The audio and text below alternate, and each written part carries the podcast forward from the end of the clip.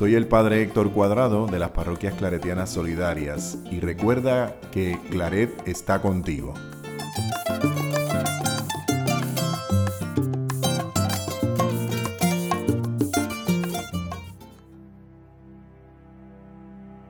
De los escritos de San Antonio María Claret. Cuando Jesucristo enseñó a hacer oración, encargó que pidiésemos el pan corporal y espiritual de cada día, juntamente uno y otro. Así lo entendieron y practicaron los primitivos cristianos, que cada día daban al cuerpo y al alma su propia refección, esto es, cada día comulgaban y cada día comían.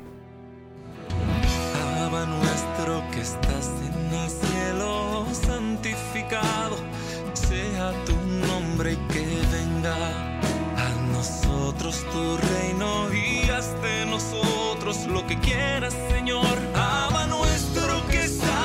necesidad de este pueblo por falta de pan.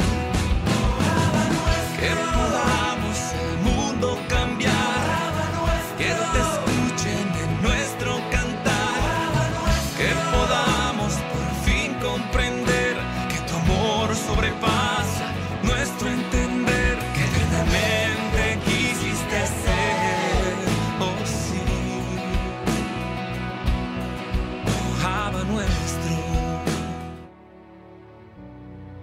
Danos siempre de ese pan.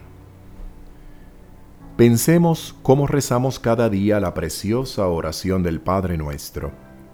Esa plegaria nació de los labios de Jesús y sus discípulos la aprendieron de memoria hoy sigue y seguirá resonando a lo largo de la historia en todos los pueblos y en todas las lenguas.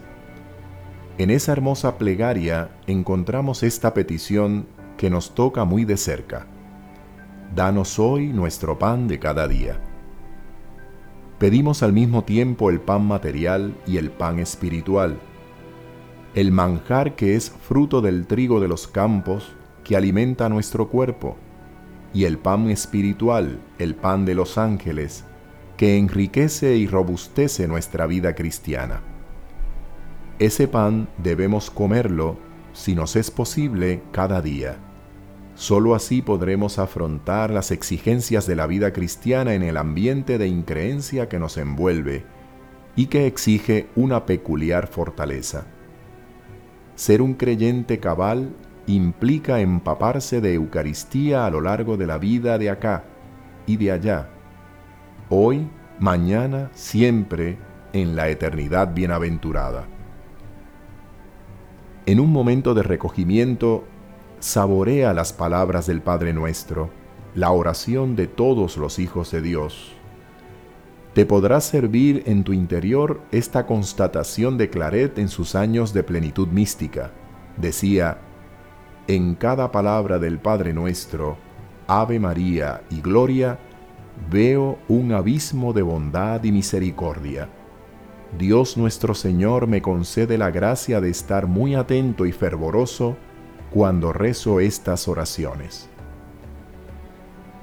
Reza muy pausadamente y no de forma rutinaria Reza esas oraciones aprendidas de tu infancia y sentirás la fuerza y ternura del Espíritu que se une a nuestra oración e intercede por nosotros con gemidos inefables.